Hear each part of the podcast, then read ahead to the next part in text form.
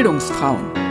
Der Podcast für alle, die mehr über Frauen im Bildungsbereich wissen wollen. Ich bin Sabine Bertram, Bildungsfrau aus Leidenschaft. Und ich möchte euch spannende Frauen aus dem gesamten Bildungsbereich vorstellen.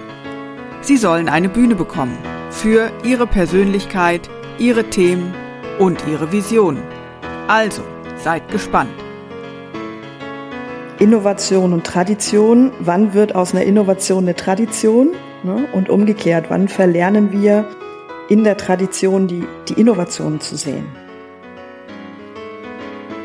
In Folge 8 spreche ich mit Maria Herrmann.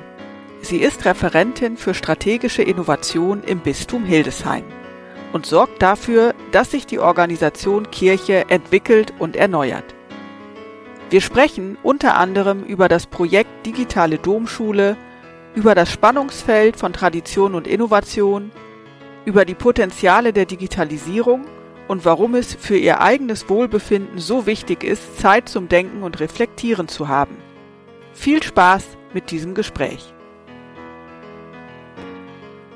Herzlich willkommen, liebe Maria Herrmann, in meinem Bildungsfrauen-Podcast. Hallo, schön, dass ich da sein darf. Du bist ja auch im Bildungsbereich tätig und hast ein spannendes Projekt, was du aktuell verfolgst. Erzähl doch mal bitte, was machst du? Also ganz ursprünglich bin ich Theologin. Und als Theologin hat man, glaube ich, immer ein bisschen was mit Bildung zu tun. Manchmal mehr, manchmal weniger, manchmal auch direkter, manchmal indirekter. Und aktuell bin ich im Bistum Hildesheim, also südlich von Hannover, ähm, Referentin für strategische Innovation. Und wir machen uns seit zwei, drei Jahren nochmal ähm, ganz besonders Gedanken darüber, wie wir Innovationsprozesse für unsere Organisation inszenieren können. Ich sage mal das Wort inszenieren oder wie wir sie anregen können. Und so sind wir auf die Idee gekommen, eine ich sag mal, sogenannte digitale Domschule zu starten, also eine Plattform aufzubauen, getragen vom Open Source Gedanken. Da müssen wir nochmal gucken, wie, wie konsequent wir das ähm, umsetzen können, an dem wir einerseits unsere eigenen Bildungsprozesse inszenieren können, also zum Beispiel Veränderungsprozesse von Gemeinden, Bildungsprozesse von unseren Mitarbeitenden im Hauptamt und Ehrenamt, aber eben dann aber auch darüber hinaus. Also Kirche nicht nur als, ich sag mal, eingeschränkt zu denken, Kirchenentwicklung und Innovation und Veränderung nicht nur für uns zu denken, sondern warum sollen wir Bildungsprozesse, ich sag mal, beschränken? Und die Idee ist dann eben mit dieser Domschule auch Themen anzusprechen, die gesellschaftlich relevant sind und dadurch indirekt wiederum Kirche zu verändern. Also beispielsweise über Umweltfragen nochmal zu gucken, wie können wir unsere Kirchgemeinden auch nochmal verändern durch gesellschaftlich relevante Fragen. Und so ist jetzt im Moment eines meiner Projekte diese sogenannte digitale Domschule zur Förderung von Innovationen, Veränderungen unserer Organisation, aber vielleicht auch noch für andere Leute. Ja, ich bin über den Begriff digitale Domschule irgendwann bei meinen Recherchen gestolpert, weil ich Domschule kenne als zum Beispiel altehrwürdiges Gymnasium oder so. Und der Begriff digitale Domschule den fand ich total spannend, weil ich dachte, huch, was ist das denn jetzt? Ist es also eine digitale Schule oder werden da alle Weiterbildungsaktivitäten der Kirche irgendwie reingebündelt? Und deswegen bin ich froh, dass du heute da bist, um dich da nochmal näher fragen zu können. Klassischerweise möchte ich aber erstmal fragen, wie genau bist du denn eigentlich dahin gekommen, wo du jetzt bist beruflich? Also wie hast du dein Interesse für den Bildungsbereich entwickelt und was waren so die wichtigsten Punkte oder Stationen, die du gegangen bist bis dahin? Also ganz biografisch, wenn ich beginne, muss ich, glaube ich, sagen, dass ich Pädagog in ein Kind bin. Mein Papa ist Dorflehrer, so Volksschullehrer, erst lange Grundschule, dann Hauptschule. So heißt es in Bayern, da komme ich her aus Nordbayern. Und meine Mutter ist Kinderpflegerin, also im Kindergarten und hat Generationen von Dorfbewohnerinnen in ihren ersten Lebensjahren begleitet und ich glaube, Bildung liegt mir im Blut. Habe mich aber lange dagegen gewehrt und tue es auch heute noch. Also stand schon mal im Raum, ob ich irgendwie Lehrerin werden wollte oder so und habe mich dann aber für hm, den Beruf der Theologin entschieden, weil ich bin in der, man nennt es Diaspora aufgewachsen. Das heißt, ich bin dort aufgewachsen, wo viele Menschen evangelisch sind. Ich bin aber katholisch getauft und ähm, auch in der katholischen Gemeinde aufgewachsen. Und wir waren immer in der Minderheit, wir waren immer irgendwie die, ja, die, die anderen so. Und habe da eine ganz tolle Jugendarbeit kennengelernt bei den Pfadfindern. Ich glaube, das hat auch was mit meinem Bildungsherz irgendwie zu tun. Pfadfinder haben, finde ich, eine tolle Pädagogik, die immer auch was mit machen und irgendwie loslegen und das aber auch als Team zu tun und zu wachsen an Herausforderungen. Und das, das trage ich irgendwie auch immer noch mit mir. Und habe dann zwei Möglichkeiten gehabt, habe dann überlegt, okay, machst du das andere Hobby, nämlich Webdesign, Design zu deinem Beruf? Oder machst du eben Jugendarbeit zu deinem Beruf? Und bin dann auf die Spur gekommen, Diplom-Theologie zu studieren. Daran kann man immer noch ein bisschen mein Alter abschätzen. Ich bin 36, also zu dem Zeitpunkt war es noch ein Diplomstudiengang. Und bin ganz froh, dass ich so rum gemacht habe, weil als Diplomstudiengang war das noch relativ frei. Das heißt, ich konnte das studieren, woraufhin ich etwas tun wollte, nämlich Theologin sein. Man kann dann Pastoralreferentin werden, also ich habe dasselbe studiert, was die Priester im Bistum Würzburg studiert haben, aber kann in der katholischen Kirche keine Priesterin sein und wollte das auch nicht, wollte Pastoralreferentin werden und habe aber parallel zum Studium noch eine Firma aufgebaut und habe irgendwie so dieses Webdesign und Designstandbein weiterhin betrieben. So, ich glaube, andersrum wäre das schwieriger möglich gewesen. Und habe dann festgestellt, okay, ich passe aber auch nicht so richtig in diese Schublade Pastoralreferentin. Das hat unterschiedliche Gründe, das hat was mit mir zu tun, aber auch mit diesem System katholische Kirche und mit diesem System Bistum ähm, und mit den Vorgaben, die man da auch haben muss und die es auch braucht für bestimmte, ich sag mal, Berufsgruppen und, und all sowas. Und bin dann nach Hannover gelangt, weil mein Mann hier einen Job bekommen hat und war dann erstmal eine Zeit lang selbstständig im Bereich Webdesign. Also so trug das irgendwie auch noch aus und Früchte. Und bin aber dann wiederum über genau diese Selbstständigkeit, Social Media Beratung, Konzeption und solche Dinge ans Bistum Hildesheim gelangt und sie zu mir und habe dort eine Zeit lang ein Projekt gestaltet, das hieß Kirche hoch 2, war ein ökumenisches Projekt, wo ich eben beides gut verbinden konnte. Also sowohl das Innovationsdenken, das Kommunikationsdenken, als auch das Neudenken von Kirche und das Theologensein. Und da wiederum, und da sind wir dann bei deinen Fragen nochmal, glaube ich, besonders, begann mein Job mit Bildungsprozessen ganz konkret, insofern als dass wir zusammen, meine Kollegin Sandra Bilz und ich, Gründerkurse, Gründerinnenkurse gestaltet haben. Das heißt, wir haben mit Leuten zwei, drei, vier Jahre lang überlegt, sehr konkret in, in Bildungssettings, wie kann Kirche neu gehen? Also Innovationsworkshops für Leute in der Kirche, die was Neues machen wollen. Das Projekt ist dann zu einem Ende gekommen und ich bin aber weiter in einer ähnlichen Rolle geblieben und daraufhin haben wir eben die Idee der digitalen Domschule entwickelt.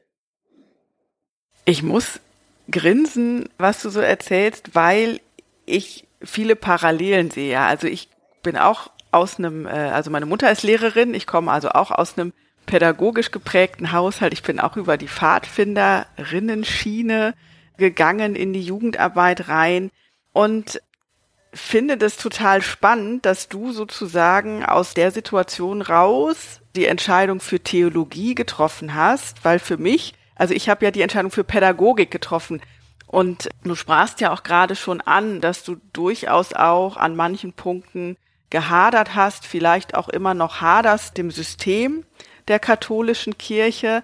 Was hat dich denn dann bewogen, Theologie statt Pädagogik zu studieren?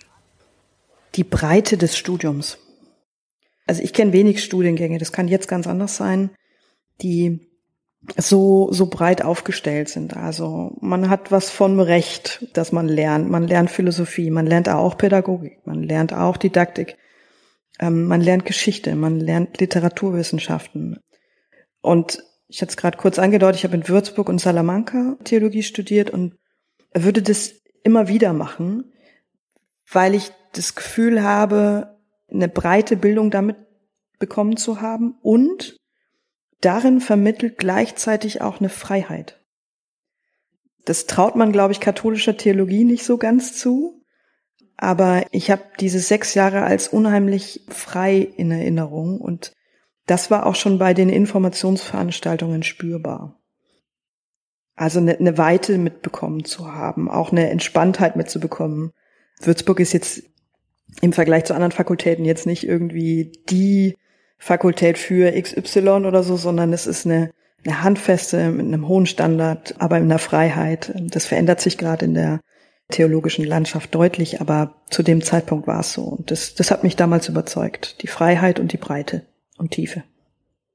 Ja, kann ich total nachvollziehen. Für mich war es eben die Arbeit mit Menschen, die Pädagogik, um dann aber frei als Diplompädagogin mich entwickeln zu können und immer auch mal neue Sachen ausprobieren zu können. So, und diese Breite, die da im Diplomstudium angelegt war, und das hast du ja auch gesagt, also das habe ich eben auch so empfunden, in viele verschiedene Fächer reinzugucken und mir dann das zusammenzusuchen, was mir entspricht und was mich auch wirklich interessiert.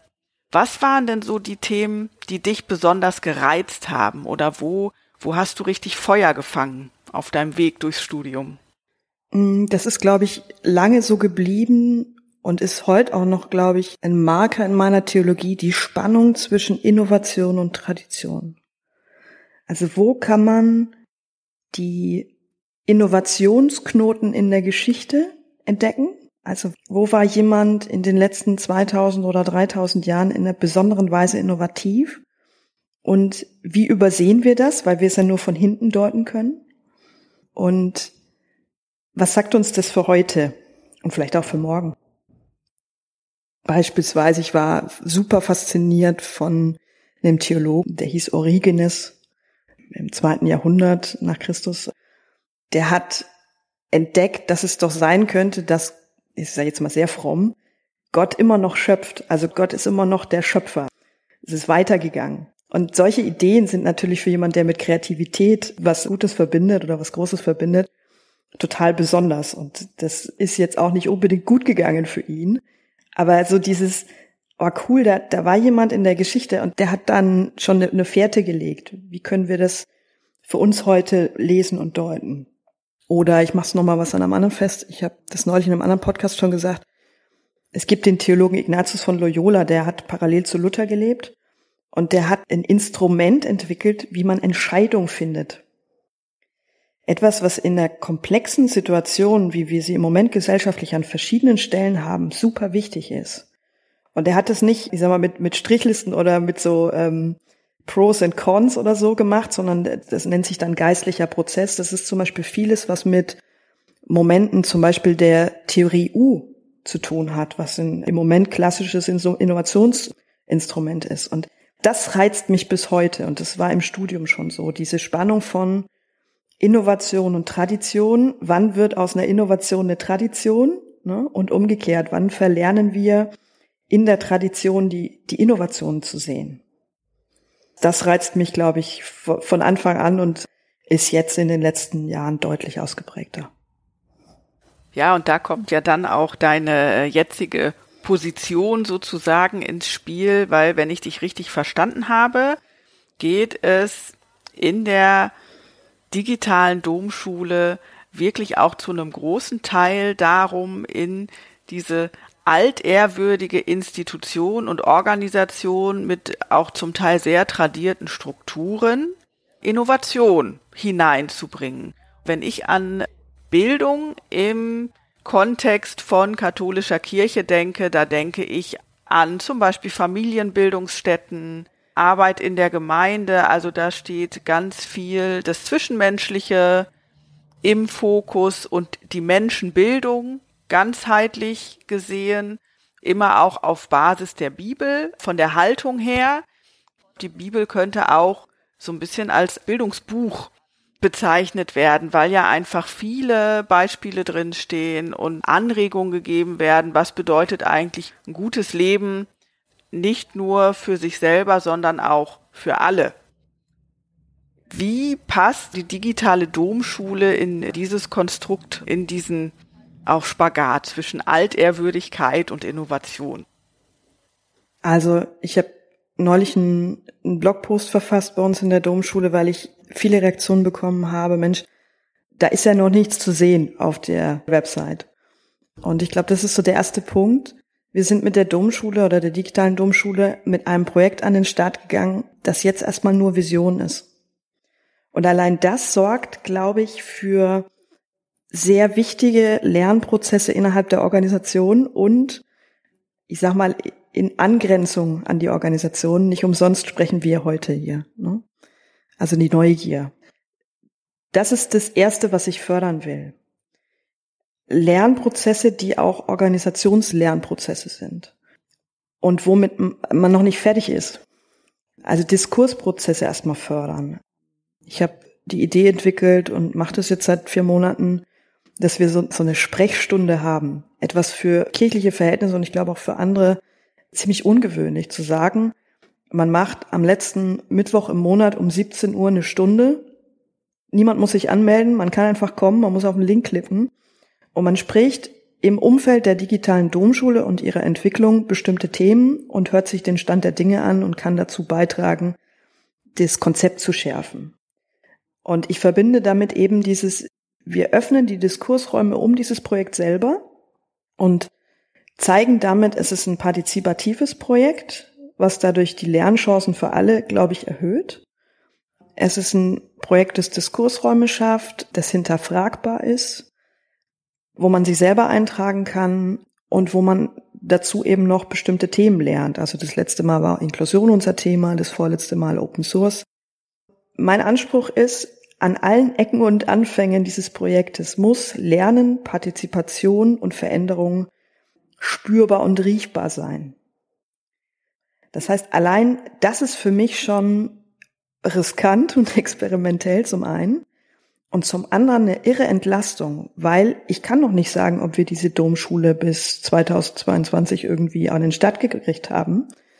Was ich aber sagen kann, ist, dass wir in dem Moment, in dem wir so, ich sag mal, so inkrementell vorangehen und gleichzeitig dann auch so partizipativ vorangehen, zeigen wir in der Haltung schon das, was wir also vermitteln wollen. Lernbereitschaft, Sinnorientierung, Diskursoffenheit, Transparenz. Und das ist, glaube ich, so der erste Punkt, den man zu diesem Projekt wissen muss. Ich selber wiederum arbeite parallel noch wissenschaftlich an einer Dissertation zum Thema, wie geht Innovation in Kirche und mache diese Dissertation oder diese Innovation, sagen wir es so, fest an dem Unterschied zwischen komplizierten und komplexen Agieren. Und der Unterschied ist ja unter anderem, dass man bei komplizierten Situationen einen direkten Einfluss auf Dinge haben kann. In komplexen Situationen geht das nicht mehr. In komplexen Situationen muss man Atmosphären schaffen und Experimentierräume und Reflexionsräume bieten. Und das ist so ein bisschen das Zweite, was ich damit vermitteln will. Also neben dem konkreten Arbeiten am Projekt und wie es sich zeigt, ist es für mich ein Pass pro Toto Projekt. Also ein Projekt, das könnte jetzt auch irgendwie anders angelegt sein, aber allein dadurch, dass wir es so experimentell tun und so atmosphärisch tun, erzeugt sich ein Sog, der sich jetzt in diesem konkreten Projekt, wir haben die Unterschrift gewählt fürs gute Leben lernen, der sich orientiert am guten Leben und zwar nicht nur dem eigenen und auch nicht nur der Kirche, sondern auch eine gesellschaftliche Relevanz auf den Plan ruft. Und das macht das Projekt einerseits so interessant und andererseits so komplex zu erklären, weil es viel mehr um den Prozess und den Veränderungsprozess einer Organisation geht, als um, ich sag mal in Anführungszeichen, nur das reine Lernen und das Lernen voranbringen. Und ich glaube aber, das, das ist dann spürbar an der Stelle, dass sich auf allen Ebenen dieses Projektes dieser Anspruch zeigt. Also ich finde das irre, wenn ich dir zuhöre, weil digitale Domschule im ersten Gedanken impliziert für mich, es gibt eine Plattform, rein technisch, und da stehen dann Inhalte drauf zu bestimmten Themen, die im Kirchenkontext relevant sind, also entweder intern relevant sind oder die einfach nach außen getragen werden sollen als Inhalte. Was du gerade beschreibst, also das ist ja riesig. also riesig und mächtig auch, ja, also so, so empfinde ich das gerade. Und dadurch, dass es halt so wenig greifbar ist, auch noch, und weil das wirklich so prozessorientiert ist, eben auch, wie du beschreibst, schwer, ich sag mal, visualisierbar. Wie gelingt es dir denn jetzt, Menschen mitzunehmen in diesem Prozess, die da vielleicht eine große Skepsis haben oder ein starkes Beharrungsvermögen oder die sich so gar nichts darunter vorstellen können. Also unsere nächsten Schritte sind, das setzen wir gerade um, ganz konkret Prototypen auf die Plattform zu bringen, um mit verschiedenen Akteurinnen und Akteuren, die im Netzwerk, im Umfeld, in der Atmosphäre unterwegs sind. Also es gibt gerade eine Kooperation, die sich abzeichnet mit Kolleginnen aus dem Bistum Osnabrück, wo wir sagen, Mensch, das ist irgendwie auch lustig, dass das jetzt als Prototyp bei uns auf der Plattform sich finden lässt. Oder, das wissen viele auch nicht, die katholische Kirche ist ja aus vermutlich bekannten Gründen im Moment in der Pflicht und auch in der guten Pflicht, alle Ehren- und Hauptamtlichen im Sinne sexualisierter Gewalt und Machtmissbrauch präventiv zu schulen. Das heißt, allein hier ist schon ein riesen, riesen krasser Bildungsbedarf und auch da entwickelt sich gerade eine Idee, wie eventuell so eine Plattform, die dann zu entwickeln ist oder die wir gerade entwickeln, auch eine Plattform für einen Teil dieser Prozesse sein kann, wenigstens für die kognitiven Prozesse. Das heißt also, das ist jetzt eine Ebene, auf der wir gerade weiter voranschreiten, zu sagen, nee, es muss jetzt sichtbar werden auf der Prototypenebene, also dass Leute sich vorstellen können, wie eventuell so Lernprozesse sichtbar sind, eingebettet in eine, ich sag mal, gastfreundliche Plattform. Und mit gastfreundlich meine ich, es muss funktionieren, es muss gut aussehen. So, und es darf keine Daten abgreifen und, äh, und solche Dinge. Ist das eine? Also den Beweis antreten im Konkreten und das aber gleichzeitig wiederum strategisch so, so gut zu tun, dass die Kooperationen schon andenkbar und sichtbar werden. Und das zweite ist, und deswegen habe ich vorhin die Domschule so ein bisschen auch relativiert.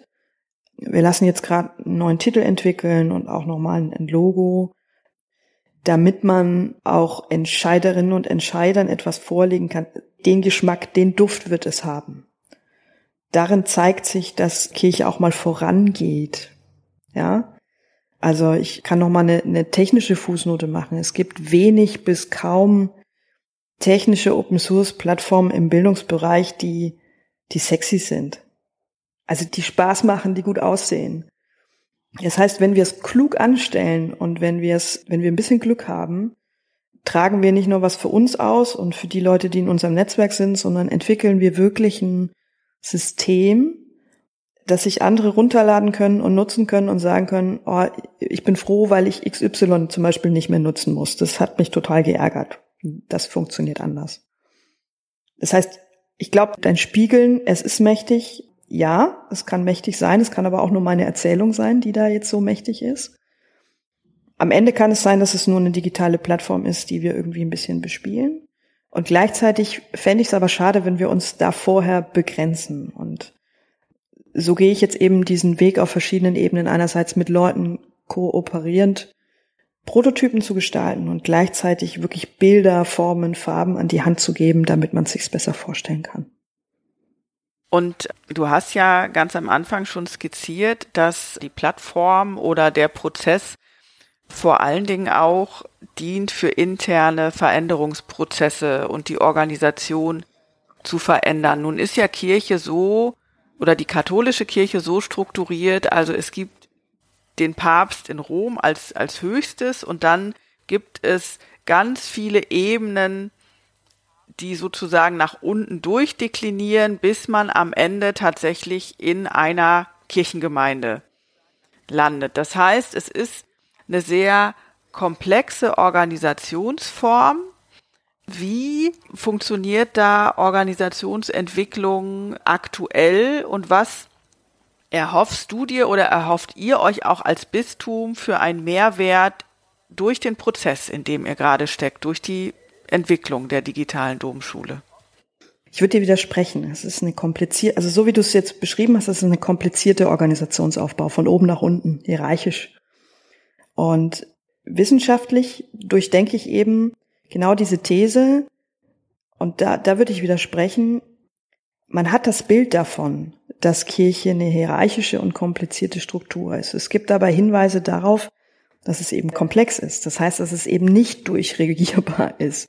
Auch wenn man versucht, dieses Bild zu erhalten, das hat man jetzt die letzten Wochen gemerkt, also mit einem Nein aus dem Vatikan kommt man im Moment nicht mehr so arg weit. Organisationsentwicklung funktioniert im Moment noch und da, da tun sich aber auch ganz viele tolle Dinge mit, mit wunderbaren Kolleginnen und Kollegen, dass wir, wir haben da natürlich einen eigenen Bereich. Unser Bistum entwickelt jetzt auch nochmal einen eigenen Kulturbereich, bei dem dann auch Personalentwicklung angesiedelt ist beispielsweise. Also da gibt's viel Kluges an Handwerkszeug und viel Tolles an Teams, die auch in unserem Bistum, aber in vielen anderen Bistümern und Landeskirchen unterwegs sind. Der Punkt ist nur der, und das lässt sich mittlerweile auch statistisch belegen oder zumindest prognostizieren, dass dieses auch auf der Ebene der Organisation eines Bistums und einer Landeskirche durchregieren auch nicht mehr funktionieren wird. Das heißt, es ist mindestens jetzt in unserem Bistum sichtbar, dass wir in den nächsten fünf Jahren massive strukturelle Veränderungen haben, die zur Folge haben werden, dass wir wirklich kleine Teams haben, die für sehr große Räume verantwortlich sind. Und dann muss man spätestens den Modus der, wir nennen das Pastoral, also der Seelsorge und auch der Kommunikation massivst verändern. Konkret bedeutet es jetzt dann für so eine Organisation wie unsere, dass wir uns durch die Digitalisierung bestimmter Bildungsmaßnahmen, es muss nicht alles jetzt plötzlich digital sein, aber dass wir durch die Digitalisierung der Bildungsmaßnahmen erstmal Ressourcen sparen. Also, dass das Pastoralteam aus Buxtehude und Bremerhaven nicht für jede eintägige Veranstaltung nach Hildesheim fahren muss, beispielsweise. Und auch nicht umgekehrt. Also, es ist immer schön, die zu sehen und immer schön dahin zu kommen und immer schön sich zu sehen. Das ist auch nicht das Thema, aber es ist einfach extrem ressourcensparend. Und das merken wir in den letzten Monaten durch, durch das, was wir gerade erleben und tun, dass es an vielen Stellen auch deutlich einfacher ist, sich für 90 Minuten in der Videokonferenz zusammenzuschalten. Das sorgt gerade bei vielen Kollegen, die vor Ort tätig sind, für eine unheimliche Entlastung. Das heißt also, allein, allein das ist schon ein, ein großes Versprechen, das wir haben. Ein anderes Versprechen, das sich durch die Digitalisierung zeigt, ist, wenn man so wenig wird in der Organisation, tut es gut, immer wieder auch zu erleben, hoppla, aber wir sind nicht nur so wenig, sondern wir sind dann beispielsweise zusammengeschaltet mit Osnabrückern Kollegen und Hamburger Kollegen äh, und Kolleginnen. Und dann sind wir trotzdem wieder viele. Das mag als Illusion daherkommen. Ich meine es aber eher von der Inszenierung und der Pädagogik. Es tut einfach mal gut, nicht immer die drei selben Nasen zu sehen, sondern dann auch mal jemand anders zu sehen, der mit einer ganz anderen Idee um die Ecke kommt. Das heißt also, ich, ich verspreche mir, ich spreche mal nur von mir, dass wir durch die Digitalisierung von unseren Bildungsprozessen die Möglichkeit haben, mit neuen Leuten in Kontakt zu kommen, neue Lernräume zu inszenieren, die neue und andere Atmosphären haben als das immer wieder gleiche Wiederholen auch bestimmter zwischenmenschlicher Rituale. Spannend. Ich glaube, da steckt eine Menge Potenzial. Und ähm, was du beschreibst, dass jetzt Reisen wegfallen und man sich viel kurzfristiger auch treffen kann, auch auf große Entfernung. Das erleben wir im Volkshochschulkontext genauso, weil wir da ja sonst auch sehr viel überregional unterwegs sind. Also die Potenziale liegen auf der Hand, auch wenn an einigen Stellen das Bedürfnis, sich doch mal wieder intensiv in Präsenz zu sehen und mal ein, zwei Klausurtage zu machen oder so, schon auch stetig wächst. Also ich glaube, so eine Mischform perspektivisch wo man einfach ausgewähltere Präsenztermine hat und den Rest im digitalen äh, bestreitet, das glaube ich wird das zukünftige Szenario sein. Du hattest auch ganz am Anfang gesagt, dass das Projekt der digitalen Domschule also nicht nur nach innen wirken soll, sondern auch nach außen, damit die katholische Kirche auch Themen nochmal anders setzen kann. Kannst du das nochmal konkretisieren und vielleicht auch verknüpfen mit der Frage, wie denn die bestehenden Bildungseinrichtungen in der katholischen Kirche da auch eingebunden werden sollen oder können, weil ich glaube, dass da viel Potenzial liegt. Das sehen wir auch so, dass da viel Potenzial ist. Beispielsweise die ganzen Workshops zum Thema Design und Entwicklung der Plattform haben wir jetzt zusammen mit den Kollegen der katholischen Erwachsenenbildung gemacht. Das Potenzial liegt erstmal in dieser Form der Kooperation, auch mit der Caritas, äh, mit diakonischen Projekten. Das ist nicht von der Hand zu weisen.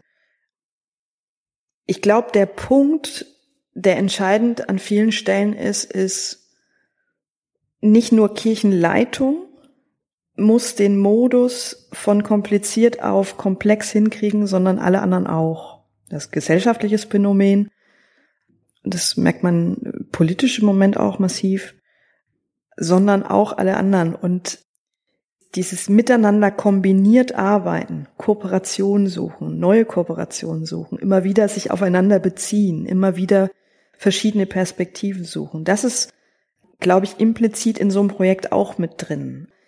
Ich erinnere an eine digitale Sprechstunde, wo wirklich aus den unterschiedlichsten Ecken und Anfängen des Bistums Leute da waren, die in der Kombination so nie miteinander zusammengesessen haben. Und wo Leute gemerkt haben, sie sind irgendwie jetzt gerade an denselben Fragen dran, nochmal, ich sag mal, nächstes Level in der Videokonferenz Moderation irgendwie hinzukriegen. Und dann, dann ist da eine katholische Erwachsenenbildnerin mit einer Gemeindereferentin, die, ich sag mal, 300 Kilometer trennt, aber die irgendwie denselben Bezugspunkt Bistum hatten. Die kommen da zu einer neuen Zusammenarbeit. Und ich glaube, die Grundthese einer solchen digitalen Domschule muss sein, es passiert schon total viel Gutes. Und der Job einer solchen Plattform oder eines solchen Prozesses ist erstmal das sichtbar zu machen und zweitens das Miteinander ins Gespräch, miteinander in Kombination zu bringen. So funktioniert Innovation immer. Übrigens. Innovation ist Entscheidung für den Systemwechsel oder für den Moduswechsel und also hin zu einer komplexen Leitung oder Führung und Kombination von Dingen. Ja, also es, es gibt nicht das per se Neue, sondern das Neue ist immer Kombination. Und das ist sozusagen der systemische Untergrund des Projektes. Rekombination von Dingen, von Menschen, von Ideen, von dem, was schon da ist, um das Neue dadurch zu inszenieren oder ins Leben kommen zu lassen. Und ich glaube, du hast da die total richtige Spur. Es gibt schon so viel Cooles und im besten Fall ist eine Handvoll Workshops auf so einer Plattform Dinge, die wir wirklich neu dazulegen, also Innovationsworkshops beispielsweise oder Leadership-Workshops oder Kommunikationsworkshops oder so. Aber im noch besseren Fall dann eben gefüllt mit den Leuten, die schon so unglaublich tolle Bildungsprozesse vor Ort machen und für die das wiederum als, als hybrides oder als ergänzendes Moment eine Möglichkeit werden kann. Ich bin jetzt auf den zweiten Teil deiner Frage eingestiegen. Ich weiß gar nicht, ob ich den ersten jetzt eingeholt habe, aber korrigiere mich bitte. Setz nach. Ja, da geht's ja nochmal konkreter wirklich darum, wie kann dieses Projekt und dieser Prozess auch nochmal ganz klar nach außen in die Gesellschaft hineinwirken. Ich glaube, Kirchenleitende beginnen gerade zu realisieren, was für ein hartes Brot es ist, sich aktuell gesellschaftlich neu zu positionieren. Nichts anderes ist ja das, was jetzt passieren muss. Dass die akzeptierte Rolle von Kirchengesellschaft so nicht mehr funktioniert. Und jetzt kann man so denken, dass man sagt, und wie tragen wir unser eigenes hinein in die Welt, dass es wieder Relevanz gewinnt? Und ich kann mir aber vorstellen, dass zu dieser Perspektive noch mindestens eine andere dazukommen muss, nämlich wie kriegen wir eigentlich die gesellschaftlichen Themen wieder zu uns hinein? ich glaube, beides in einer guten Balance könnte ein Schlüssel sein. Ich merke das zum Beispiel an den Themen von Umweltfragen. Ich hörte neulich einen Kollegen in der Sitzung, der sagte den Satz, ja, mit Umweltfragen kannst du im Moment auch keinen Pokal mehr gewinnen. Und das fand ich bemerkenswert. Ich habe da lang drüber nachgedacht, weil ich nehme das im Moment ganz anders wahr. Also nicht nur Fridays for Future und Co., sondern also wirklich auch, ich lebe hier in Hannover-Linden. Das sind Umweltfragen einfach gang und gäbe. Also wie, wie reduziere ich meinen Müll? Wie räumen wir das E-Mail-Ufer auf? Wer macht das? Wie können wir das zusammen machen? Vielleicht macht es auch noch Spaß. Und solche Dinge. Also diese, diese Innen-Außen Grenze finde ich immer schwierig. Also ich empfinde mich nämlich als, obwohl ich für den Laden arbeite, immer als sehr außen. Als auch dieses, wer muss wen wie thematisch irgendwie beeinflussen. Und jetzt heruntergebrochen auf so ein Projekt wie die digitale Domschule, ähm, glaube ich, dass wir einerseits unfassbar viel Kompetenz in kirchlichen Reihen haben, ob das dann in der katholischen Erwachsenen- oder Familienbildung ist oder wirklich dann auch FachreferentInnen für Umweltfragen, für Gerechtigkeitsfragen, das sind ja unsere Themen, ne? Also nicht nur biblisch, sondern generell, da haben wir immer jemanden auf dem Schirm. Oder ich, ich habe es neulich gemerkt, bei uns im Haus führen Leitende immer die Geschlechterdopplung. Das ist, äh, ich sag mal, gesellschaftlich nicht ganz so konsequent, wie es bei uns im Haus ist. Das heißt also, selbst dafür ist eine Awareness, auch wenn wir strukturell nicht abbilden. Will sagen, ich glaube, es muss eine Durchlässigkeit sein und gleichzeitig sich ein neues Selbstbewusstsein entwickeln dafür, dass wir unheimlich viel Kompetenz haben. Und genau an diese Schnittstelle oder nicht Schnittstelle, ähm, Klebestelle will ich, will ich hin mit der Domschule. Einerseits gesellschaftliche Themen reinzubekommen in, in so eine Domschule und damit in so eine kirchliche Organisation und umgekehrt sich nach außen zu präsentieren und zu sagen, und wir haben dazu aber auch, ja, hohe Kompetenz in den eigenen Reihen. Das Projekt, da haben wir ja jetzt den Fokus auch draufgelegt bislang, klingt sehr groß und auch zeitintensiv, weil einfach viele Denkprozesse da auch drinstecken. Ich erinnere mich, dass du am Anfang gesagt hast, das ist eins deiner Projekte, die du hast. Wie sieht denn für dich eine typische Arbeitswoche aus und wie gelingt dir das auch, diese verschiedenen Projekte, Aufgaben gut miteinander zu kombinieren? Also im Moment ist es klassisch so, ich habe Montag einen Organisationstag im Sinne von, ich habe zwei klassische Dienstbesprechungen oder Sitzungen digital. Das machen wir seit jetzt über einem Jahr unhinterfragt digital und ist auch gut. Das heißt, das sind die Vernetzungsgelegenheiten äh, mit KollegInnen, die dann eben andere Fachbereiche leiten oder ähm, in anderen Themen unterwegs sind. Wir haben einen Bereich Kirchenentwicklung oder dann jemand, der sich um Nachwuchs kümmert oder jemand, der ja zu Umweltfragen unterwegs ist oder jemand, der mit Liturgie sich beschäftigt. Also so einmal einmal einchecken sozusagen Montagmorgen und dann wieder die eigenen Wege gehen. Das ist der Montag und den Freitag habe ich in der Regel, versuche ich mir freizuhalten. Ich habe eine 75-Prozent-Stelle und so gucke ich, dass ich vier Tage mit Termin belege, wenn, wenn es sein muss und den fünften anderes tue, so. Und die restlichen drei Tage, also Dienstag bis Donnerstag, sind nicht gleich. Ich organisiere meine Arbeit natürlich in Abstimmung mit meinem Chef so und mit den Kollegen und guck aber, dass ich und das ist, glaube ich, die Beschäftigung mit der Komplexität, möglichst wirkungsstark arbeite. Das heißt also, ich glaube, ich habe eine, eine extrem starke Intuition für Dinge, die nichts austragen. Und da gucke ich entweder, wie gehe ich strategisch oder taktisch damit um, oder wie kann ich sie anders lösen, dass sie mir möglicherweise noch ein anderes Problem lösen. Ja, also zum Beispiel, wenn ich ein Projekt am Start habe und ich merke, das wird träge, gucke ich nochmal, wen kann man zum Beispiel auch mit einer anderen Profession dazu kombinieren, dass einerseits das Projekt sich verändert und andererseits, dass ich mal mit dieser Person zum Beispiel zusammengearbeitet habe. Also machst mal was fest. Es gibt gerade die Idee für den Katholikentag ein Projekt einzureichen. Das müssen wir in den nächsten zehn Tagen tun. Das kann ich jetzt mir selber ausdenken zum Thema neue Formen von Kirche oder ich frage mal den Kirchenrechtler, der noch nie was für einen Katholikentag gemacht hat, ob er da drauf Bock hat. So, und dann kriegt das eine andere Relevanz intern. Es kriegt eine andere Relevanz für die Sache selber, weil das ist natürlich nochmal irre, mit jemandem, der aus der Kirchenrechtssituation drauf guckt, neue Formen von Kirche sich anzugucken. Und es ist effizienter, weil, weil wir einfach deutlich schneller zum Ziel kommen letztlich, weil es einfach sehr, sehr konkret werden muss dann. Das heißt also, ich habe eine Struktur in meiner Arbeitswoche und gleichzeitig irgendwie dann in der Mitte nicht. Und das ist sehr prozess- und projektorientiert.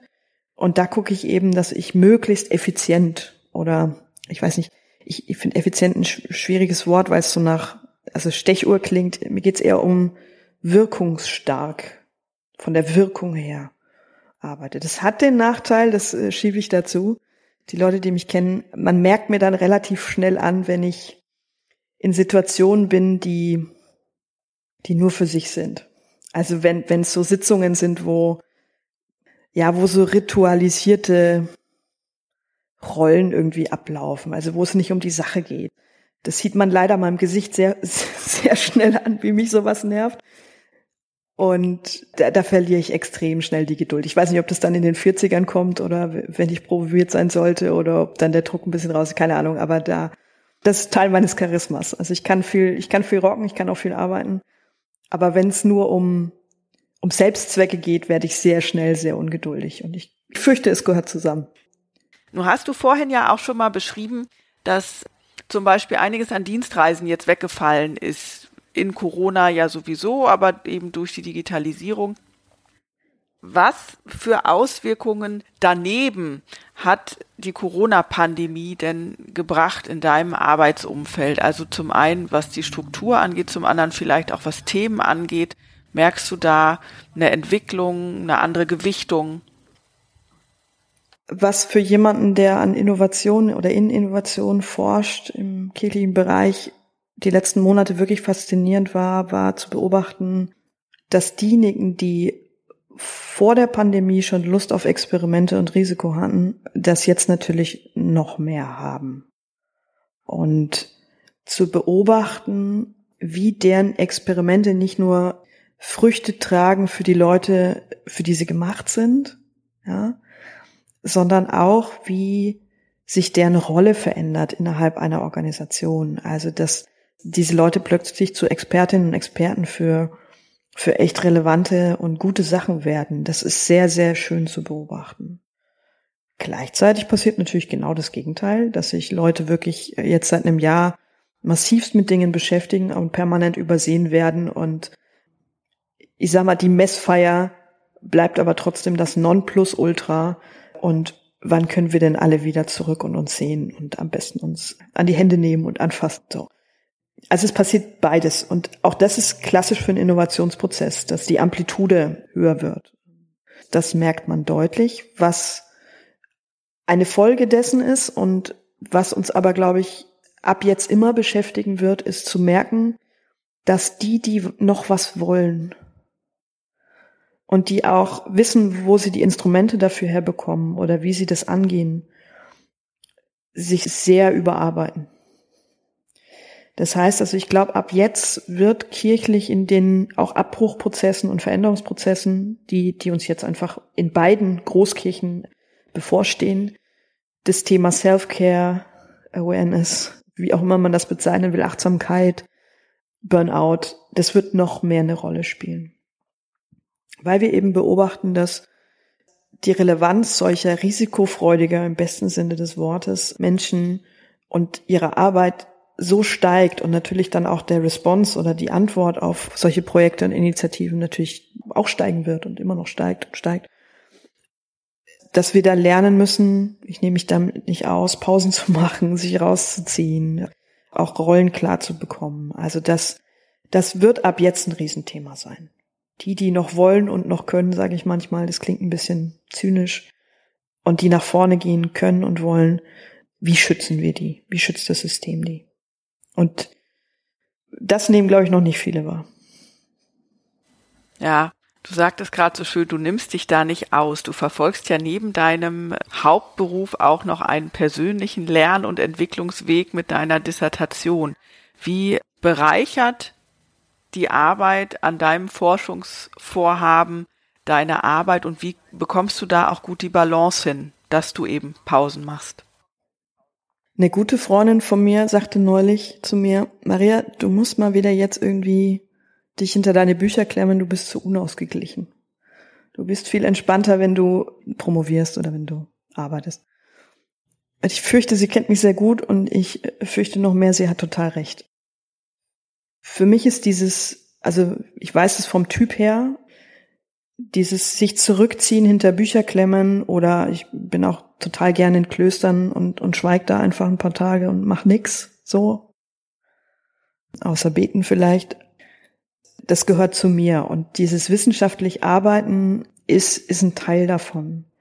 Ich habe das große Glück, einen Doktorvater zu haben, der das sehr entspannt, sehr toll fördert, sehr feinfühlig ist da an der Stelle, also auch keinen Druck ausübt, was Abgaben oder Zeiten ähm, betrifft und sehr fein mit mir Dinge reflektiert und das, das passt da genau dazu. Das heißt also, ich glaube, die letzten fünf, sechs Jahre meiner Arbeit, so lang promoviere ich auch jetzt schon, hätten so nie stattgefunden in dem Tempo, in dem es stattgefunden hat, weil ich parallel die Phasen habe, wo ich die Luft rauslassen kann und wo ich reflektieren kann, wo ich auch proflektieren kann, also wo ich auch Dinge lesen kann und sie in die Zukunft deute. Ne? Innovationsforschung ist ja auch immer eine, eine Forschung an Zukünften und an Zukunft. Und das gehört unheimlich dazu. Und, und das ist vielleicht ein bisschen ein Nachtrag zu dem vorhin, ermöglicht mir überhaupt wirkungsorientiert zu arbeiten.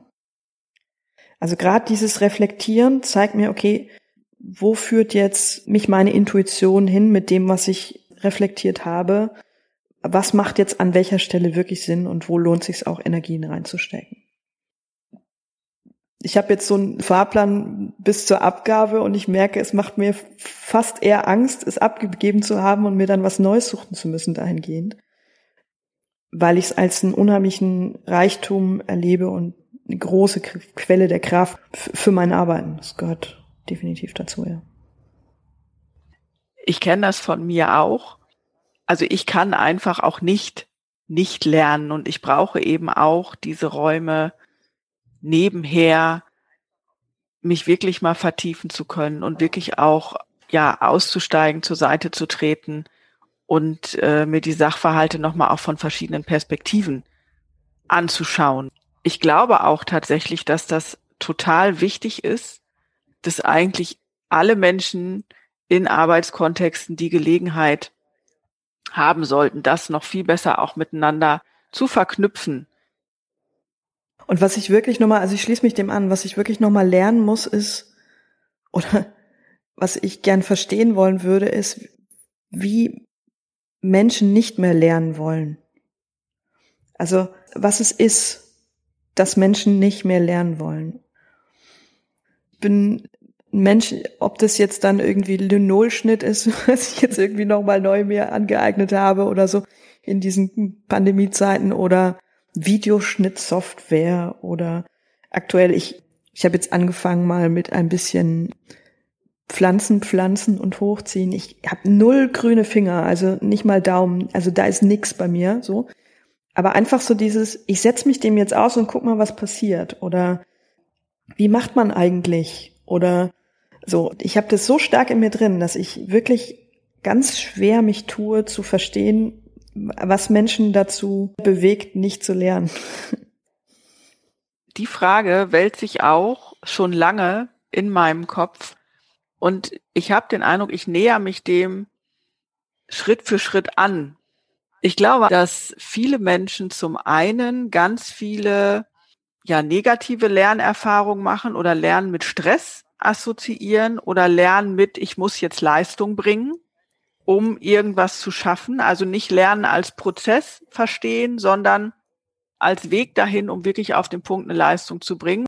Das andere ist, glaube ich, so ein ganz persönliches Ding, an vielen Stellen, weil wenn ich lerne und mich entwickle, dann entwickle ich mich manchmal auch weg aus dem Setting, in dem ich zu Hause bin.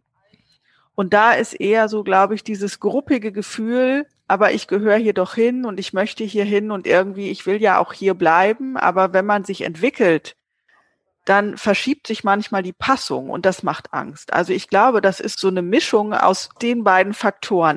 Und es zeigt ja auch die jetzige Zeit. Lernen ist die Kernkompetenz der Zukunft. Wenn du nicht lernst und wenn du dir deine Neugier nicht erhältst, bist du irgendwann abgekoppelt, weil die Welt einfach so komplex ist und noch komplexer wird, dass wenn du stehen bleibst an einem Punkt, dann bist du irgendwann abgekoppelt. Und da spielen Bildungseinrichtungen eine große Rolle, Lernen auch anders zu deuten und andere Lernräume zu eröffnen und auch anders zu bewerten, damit da dieser Stress rauskommt. Das andere ist, statt einem, ich sag mal, beschränkenden Mindset, Schuster, bleib bei deinen Leisten, alle Menschen zu befördern, das ist total spannend, was du machst. Oder es ist super, dass dich das interessiert und du musst dem folgen. Also, dass da auch mehr, mehr Selbstsicherheit in den Menschen verankert wird. Also, es klingt jetzt so ein bisschen blumig, aber ich weiß nicht, verstehst du, was ich meine? Ja, und ich, ich kann es noch blumiger machen. Also, das ist so das, warum ich im Kontext von Kirche noch weniger verstehe. Weil, und jetzt wird's ein bisschen frömmelnd, ich habe mich jetzt arg zurückgehalten, aber weil ich schon glaube, dass ein christlich-jüdischer Gott ein Gott ist, der vermittelt werden kann als einer, der jeden Menschen so meint, wie er ist. Und du hattest das vorhin, das, die Bibel als Bildungsbuch, das ist auch mindestens biblisch und auch traditionsmäßig überliefert ist, dass es so viele Geschichten gibt, wo Menschen sich verändert und bewegt haben, ob man jetzt das Mosebuch nimmt oder so, und, und das ist so das, was mich manchmal einerseits so bekräftigt und bestärkt und was vielleicht meine Erzählungen dann auch immer so, ein, so eine Wucht gibt, wenn ich so Dinge erzähle. Und umgekehrt, was mich aber dann immer so Fragen zurücklässt. Warum es nicht anders ist in und mit dieser Kirche? Weil ich glaube, dass das, was man von Bibel verstehen kann und vielleicht auch aus Geschichte lernen kann, doch eigentlich immer ganz wunderbare Veränderungsprozesse sind. Also ich kann total nachvollziehen, was du meinst, ja. Wir bewegen uns ja jetzt schon so ein bisschen auf der auf der Metaebene und haben gerade schon mal gestriffen die Rahmenbedingungen des Lernens. Wenn du jetzt dir deine Rahmenbedingungen anschaust, in denen du arbeitest und denen du ja auch Bildungsprozesse gestaltest, Innovationen verankern willst, was muss sich verändern, damit Bildung nahbarer wird zukünftig, dass das Lernen mehr Spaß macht, dass es verankerter sein kann. Also welche zentralen Rahmenbedingungen müssten sich da bewegen? Also du hast jetzt ja im Konjunktiv formuliert. Ich habe jetzt gerade so überlegt, was ich so im letzten halben Jahr ja gemacht habe und ich brauche da eigentlich keine Veränderung. Also ich habe den Eindruck, dass, dass da vieles ziemlich cool funktioniert und zwar, ich habe dann überlegt, warum. Ich versuche an vielen Stellen, wo ich Einfluss drauf habe, dass Bildungsprozesse in ungewöhnlichen Partnerschaften funktionieren. Ich hatte das vorhin kurz erwähnt, ich habe ganz lang sehr dezidiert ökumenisch gearbeitet im ökumenischen Projekt und das war damals sehr deutlich der Auftakt dafür oder sehr deutlicher Hinweis für mich, dass Bildungsprozesse dann gut gelingen können, wenn sie in einem einerseits atmosphärisch guten Umfeld sind und andererseits in einer ungewöhnlichen Kombination sind, in dem Fall ökumenisch.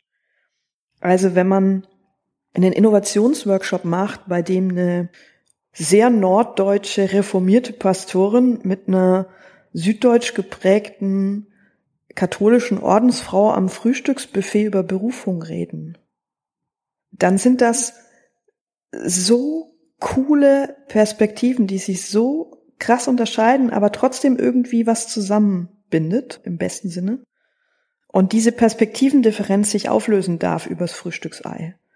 Das prägt mich seither tierisch. Also immer noch, immer wieder zu überprüfen, welche Kombination ist noch möglich, um den Lernweg einerseits zu irritieren und andererseits zu bereichern. Und dann kriegt's was Spielerisches, wenn es diese Balance irgendwie bekommt. Das heißt also, ich, wenn jetzt so nochmal konkret mir auf deine Frage hin so die letzten Monate anguck, es ist, glaube ich, an vielen Stellen uns immer gelungen, die Prozesse in diesem spielerischen zwischen Überraschung, Risiko und und trotzdem irgendwie einen gemeinsamen Nenner haben zu ähm, zu entwickeln. Ich glaube bisher jetzt wenn es Geschichten waren, die intern im Bistum waren, ist es immer noch die Digitalisierung, die das mitmacht. Das wird auch, glaube ich, noch eine Weile so bleiben.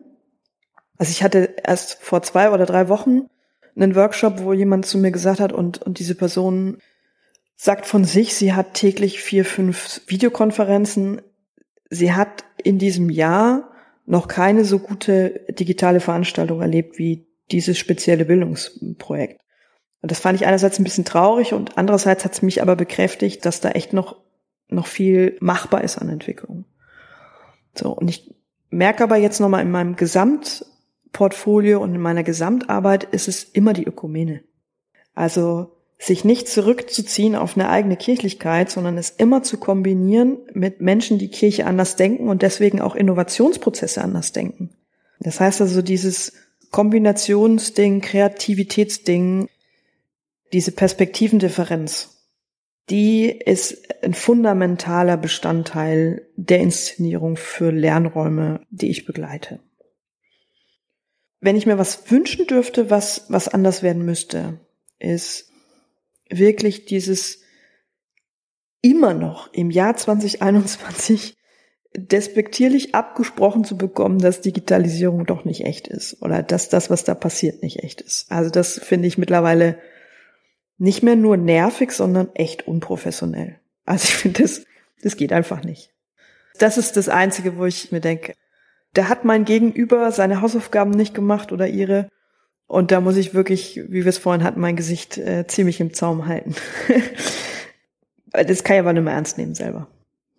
Vielen Dank, liebe Maria. Wir kommen tatsächlich jetzt schon zur Abschlussfrage meines Podcasts und da freue ich mich ja immer auch auf die Antworten. Würdest du deinem jüngeren Selbst empfehlen, auch in den Bildungsbereich hineinzugehen? Wenn ja, warum? Und wenn nein, warum vielleicht auch nicht? Ich habe ja biografisch so angefangen, dass ich daher komme und mich lange dagegen gewehrt habe. Und die Frage impliziert ja, dass ich dieselbe Voraussetzung habe, aber dieselbe Erfahrung. Und ich würde mir, glaube ich, sagen, du kommst da eh nicht dran vorbei. Also es ist so in dir, in dir drin, mit Menschen Bildungsprozesse, Veränderungsprozesse anzugehen. Bleib locker, es wird passieren. Ich glaube dennoch, dass es für mich der richtige Weg war, es nicht dezidiert in einem pädagogischen Feld zu tun, sondern in einem künstlerischen Feld. Also ich würde immer beschreiben, dass das, was ich mache, viel auch mit Künstlerinnen sein zu tun hat, Veränderer. Und dass das der richtigere Weg war, weil ich bei mir selber als Person wahrnehme, dass ich, wenn ich zu nah an Dingen dran bin, langweilen die mich oder beginnen sie mich zu ärgern. und die, die gesunde Distanz, glaube ich, war an der Stelle richtig. Bildungsfrau oder Bildungsmensch zu werden in der gesunden Distanz und aus einer Intuition heraus. Vielen Dank, liebe Maria, für das ausführliche Gespräch. Ich freue mich sehr, dass es Frauen gibt wie dich, die diese Institution auch von innen heraus verändern und Innovation bringen. Ich wünsche dir viel Erfolg bei all deinen Vorhaben, die du noch umsetzen möchtest und genau, wünsche dir alles Gute. Vielen Dank für deine Fragen, vielen Dank fürs, ja, fürs Einladen. Hat großen Spaß gemacht. Danke. Das war Folge 8 des Bildungsfrauen Podcast. Diesmal mit Maria Herrmann, Referentin für strategische Innovation im Bistum Hildesheim. Persönlich hatte ich viele Aha-Momente in diesem Gespräch. Habe ich doch die katholische Kirche bislang nicht direkt mit Innovation in Verbindung gebracht.